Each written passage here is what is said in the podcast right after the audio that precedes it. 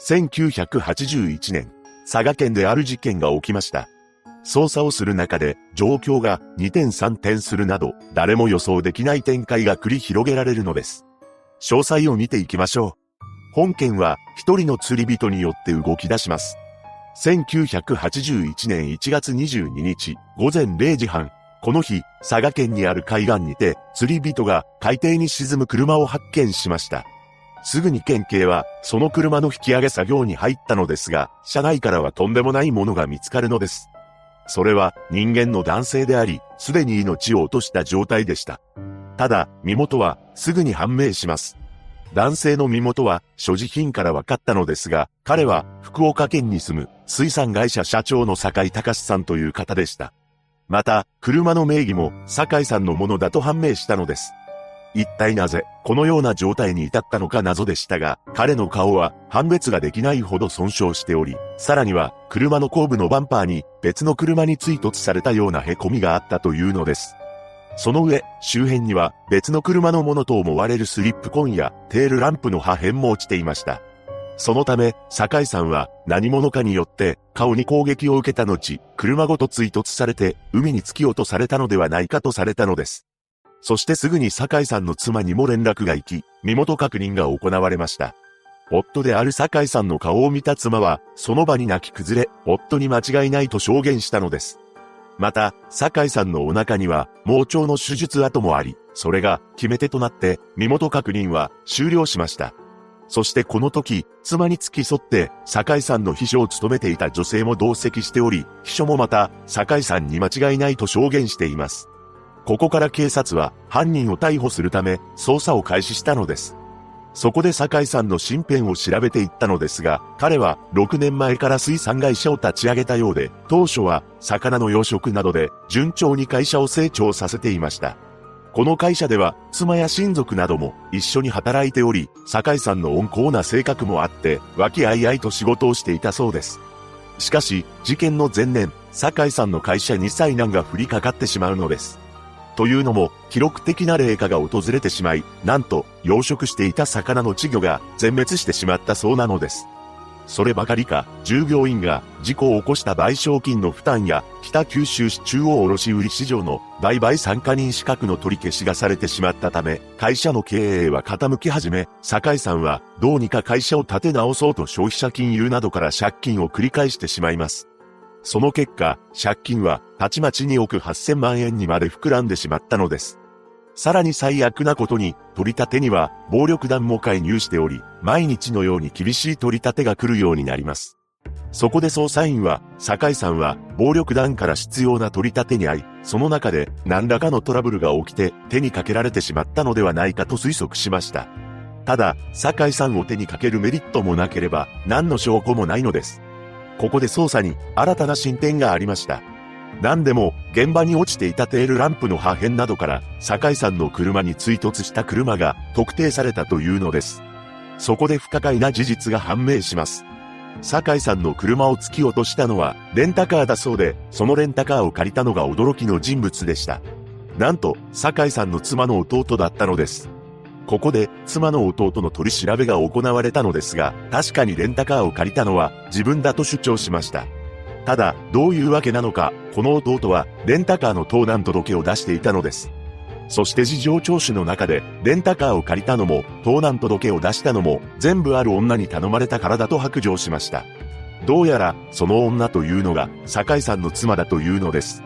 つまり、被害者である酒井さんの妻が本件に何か関わっているのではないかとされ、さらに捜査が進められたのですが、とんでもない事実が発覚するのです。実は亡くなった酒井さんには多額の保険金がかけられていたことが判明しました。さらに、その金額は驚愕の4億円以上だと言います。もちろんそのお金は妻が受取人になっていました。そして、捜査を進める中で、またも衝撃の事実が発覚します。なんと、身元確認の時についてきた酒井さんの秘書は、酒井さんと不倫関係になっていたそうなのです。秘書は、もともと結婚していたのですが、7年ほど前に、夫が蒸発してしまい、亡くなったものだと認定されていました。そうした悲しみを背負う中、酒井さんの会社に秘書として雇われ、そこには妻もいる状況で不倫をしていたというのです。そこで捜査員は、妻が不倫をしている夫に像を膨らませ、保険金をかけて、弟に借りさせたレンタカーを使い、夫を手にかけたのではないかと推理しました。しかし、刑事が妻に事件当日について何をしていたのか確認したところ、思わぬ主張を始めたのです。何でも、妻によると、弟に借りさせたレンタカーを使い、秘書と一緒に墓参りに出向いたというのです。ただ、その途中で秘書の体調が悪くなり、墓参りは中止になったと言います。そのまま二人で酒井さんの自宅に戻り、その日は秘書を止めることにしたそうです。ただ、日付が回った深夜に警察から電話が鳴り、酒井さんが亡くなったという知らせを受けました。そこで一緒にいた秘書と共にタクシーに乗って酒井さんの身元確認に向かったのです。この証言については、秘書にも確認が取られたのですが、妻と全く同じ証言をしたと言います。ただ、いくら会社の秘書とはいえ、夫の不倫相手と共に墓参りなどするかと疑問視されました。そこで秘書についても、警察は調べ上げ、ある一つの事実が判明します。それは、社長の酒井さんが、秘書にも2500万円借金していたことでした。さらには、酒井さんには、秘書の他にも愛人がいたというのです。このような事実から、次に捜査員は新たな仮説を立てました。妻が夫にかけた保険金のいくらかを秘書にも分け与えると誘い、秘書と共謀して夫を手にかけたのではないだろうか。取り調べでは、二人は口裏を合わせて事件当日に墓参りに行ったなどと嘘をつき、アリバイを主張しているのではないか。そう考えた捜査員は二人に突きつけますが、二人ともそんなことできるはずがないと完全否認したのです。その後、周囲の聞き込み調査を行っていく中で、新たな事実が判明しました。捜査員は、酒井さんの身元確認に訪れた妻と秘書を乗せたタクシー運転手に事情を聞いたのですが、その運転手からとんでもない証言を得ることに成功します。なんと、妻と秘書の他にもう一人乗っていたというのです。どうやらそれは男のようで途中で降りてしまったそうなのです。しかし、妻と秘書に事情聴取している際には、そんな男がいるなんて一切話していません。この男は一体誰なのか、捜査員は二人に問いただします。そこで二人は、そんな男は知らないと言い放ったのですが、刑事は追及すると、ついに二人は口を開きます。タクシーに乗っていた男について、妻は秘書の知り合いだと話し、秘書は妻の知り合いだと主張したのです。ここで初めて二人の供述が食い違いました。つまり、どちらかが嘘をついているということになります。刑事は、これを見逃すまいと厳しく追及を始めました。そこでついに、秘書が男の本当の正体を白状したのです。なんと、タクシーに乗っていたのは、7年前に蒸発して死亡したとされていた秘書の夫だというのです。秘書によると、夫は生きていたらしく、突然帰ってきたと言います。ただ、夫が生きていたという事実を警察に言うと、それまで受けていた手当が受けられなくなると思い、黙っていたというのです。そして秘書の夫は、自分に対し、酒井さんを消してやろうかと持ちかけてきたと主張しました。つまり、秘書の話が本当ならば、事件の真相は次の通りです。秘書は妻と共謀し、酒井さんに保険金をかけた上で、自分の夫を実行犯にしたというわけです。こうして妻と秘書は逮捕されることになり、秘書の夫も指名手配されたのです。そこで捜査員は全力で秘書の夫の行方を探したのですが、手がかりは全くありません。しかし、ここから本件はさらにとんでもない展開が待ち受けていたのです。実は、と、酒井さんの妻が衝撃の事実を打ち明けました。実は、港から発見されたのは夫の酒井じゃございません。この衝撃の告白に、捜査員だけでなくマスコミも大騒ぎとなり、それでは、港から見つかったのは、一体誰なのか、酒井さんは、どこに行ったのか、この事件の真相は、一体何なのか、大パニックとなりました。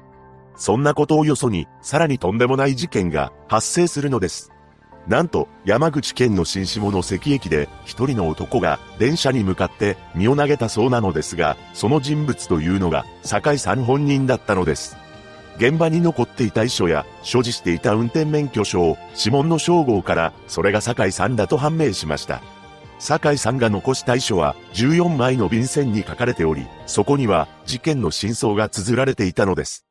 何でも、事件の1ヶ月ほど前、酒井さんは借金を返す当てが全くないことから、自ら命を絶とうと考えていました。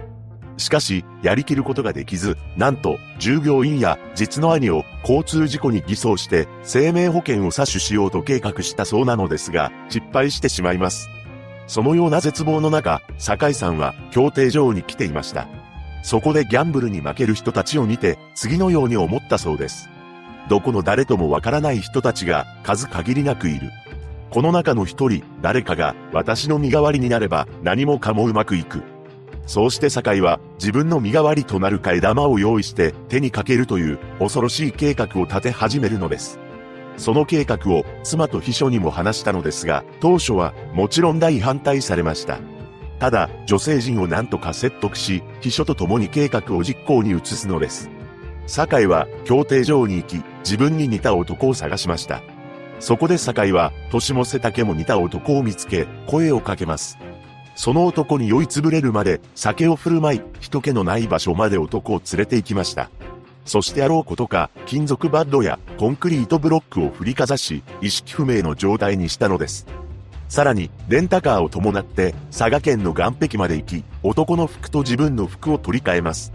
また、男に着せた服に自分の名刺を忍ばせたのです。そして男を車の運転席に乗せて、助手席からハンドルを握り、車を海に転落させようとしました。車が海に転落する寸前、酒井は助手席から脱出します。しかし、ここで思いもよらぬ問題が生じるのです。というのも、岸壁に設置されていたロープに引っかかり、うまく車は落ちなかったというのです。そこで酒井は、レンタカーに乗り込み、男を乗せた車の後部から追突して、海に突き落とし、手にかけてしまいました。その後、着ていた服を処分し、レンタカーも海に捨てたのです。ただ、予想していたよりも早く、車が海から発見されてしまい、酒井は焦ります。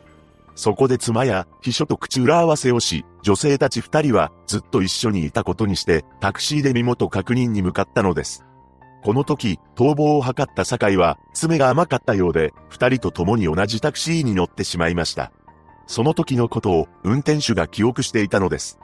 その後の裁判で、妻である坂井清美には懲役4年、秘書の中村豊子には懲役7年が確定しています。ちなみに秘書の豊子が話していた蒸発した夫の話は嘘であり、行方不明のままとなっていました。酒井は遺書で次の言葉を残しています。一日も早く名前もわからない人ですが、ご冥福をお祈りしてあげてください。その方にも家族がいると思います。何とお詫びしていいかわかりませんが、せめて私の命に変えてお詫びさせていただきます。酒井が電車に飛び込んだことを伝えられた妻の清美は、私が死にたかった、と漏らしたそうです。この言葉は、後にドラマ化された火曜サスペンス劇場のタイトルになりました。替え玉となった M さんのご冥福をお祈りします。